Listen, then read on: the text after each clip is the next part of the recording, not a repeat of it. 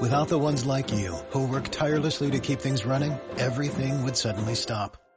Hospitals, factories, schools, and power plants, they all depend on you. No matter the weather, emergency, or time of day, you're the ones who get it done. At Granger, we're here for you with professional grade industrial supplies. Count on real time product availability and fast delivery. Call clickgranger.com or just stop by. Granger for the ones who get it done. Estás escuchando Curiosidades de la Historia de Historia National Geographic. Los banquetes en Roma, diversión y exceso en la mesa. Séneca, el filósofo hispano de mediados del siglo I después de Cristo, criticaba el sofisticado gusto gastronómico de sus coetáneos y decía: se trae desde lo más alejado del océano lo que a duras penas admite un estómago desencajado por las exquisiteces. Vomitan para seguir comiendo, siguen comiendo para vomitar y no se dignan digerir los manjares que andan buscando por todo el orbe. Seguramente Séneca exagera un poco, o tal vez no, y simplemente critica lo que conoce bien porque disfruta de una posición privilegiada en la corte de Nerón. Pero sea como fuere, lo que sí evidencian sus palabras es que los romanos estuvieron en disposición de servir todo un imperio a la mesa y también de aprovecharlo y hasta de malgastarlo caprichosamente como dueños y señores que eran de ello.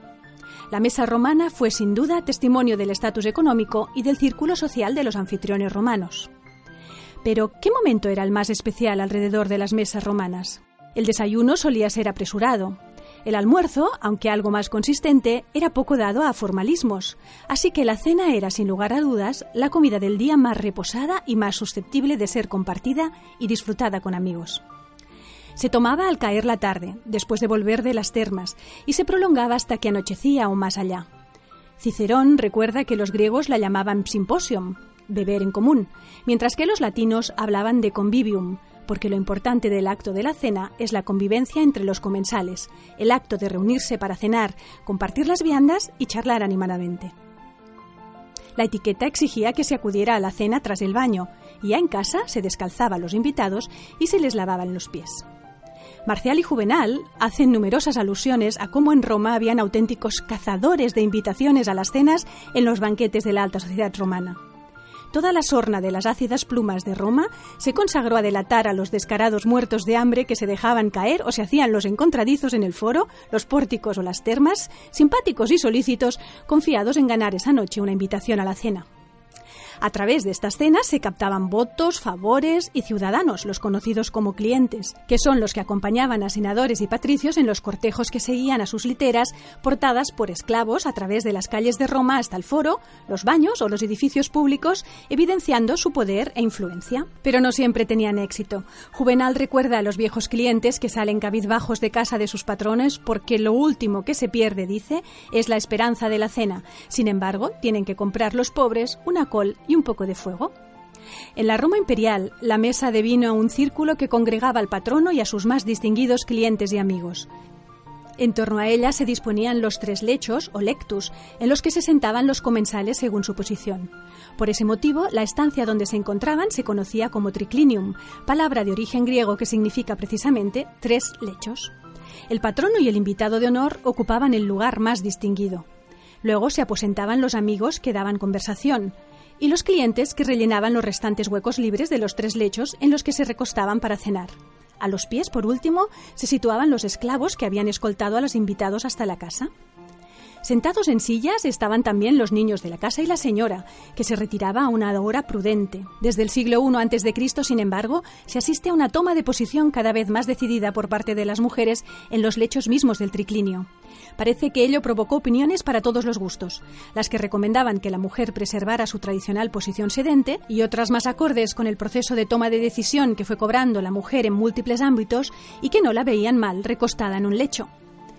Por delante de estos solo había sitio para los esclavos de servicio, camareros uniformados, maestresalas que daban las órdenes al equipo, trinchantes que se encargaban de cortar las viandas, cocineros que desfilaban con sus platos magistrales, efebos de largas cabelleras rizadas, bailarinas, acróbatas semidesnudos, equilibristas, saltimbanques, recitadores de poesía, actores o simplemente la esclava de la casa que hacía de todo porque, por supuesto, no todas las mesas eran tan opulentas como la de los emperadores.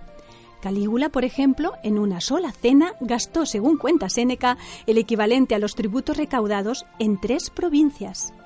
A estas alturas imaginamos el ambiente que se vivía en el triclinium, pero ¿qué manjares se servía en una mesa romana? Vamos a ver un ejemplo de cena sencilla, según cuenta Marcial. Esta se componía de un aperitivo gustatio, seguido de la cena propiamente dicha, el postre y una sobremesa que consistía básicamente en brindis sucesivos con el mejor de los vinos. Marcial servía lechugas, puerros y una lonja de atún cubierta de huevos troceados a modo de aperitivo. De plato principal, los invitados degustaban gachas y habas recubiertas de col verde y morcilla, y de postre, uvas pasas, peras sirias y castañas asadas. Junto al vino aparecían bandejas con olivas, altramuces tibios y garbanzos calientes para picar. Obviamente se trata de un menú modesto, pero no precisamente ligero, sino abundante y cercano al de la gente común de la Roma de los primeros siglos del imperio, en las que no faltaban las verduras, frutas y hortalizas, los frutos secos, el queso, el aceite, así como carne y pescado en contadas ocasiones. La gastronomía romana más sofisticada incluía viandas tan sorprendentes como el pavo real, el antílope, aves de Escitia, flamencos gigantes, ostras, sobre todo las de Britania, lenguas de loro, talones de camello, cerebro de avestruz y carne de cachorro de perro y todo ello se servía en la vajilla de plata de la familia, que se heredaba de generación en generación, en centelleantes copas de cristal en las que se escanciaban desde vinos de Falerno de excelente añada a caldos sencillos destinados a las amistades de menor importancia. Los banquetes eran sin duda el momento en el que se daba placer a todos los sentidos. Un placer sin medida al que se sumaban muy especialmente los libertos adinerados, es decir, los antiguos esclavos que se habían enriquecido con el tiempo. Marcial describe así un banquete ofrecido por el liberto Zoilo. Un esclavo adulto permanece junto a él y le ofrece, cuando eructa, plumas rojas y espinas de lentisco. Cuando tiene calor, una concubina tendida a su espalda le sopla un fresco aire con un abanico verde, y un esclavo joven le espanta las moscas con una vara de mirto.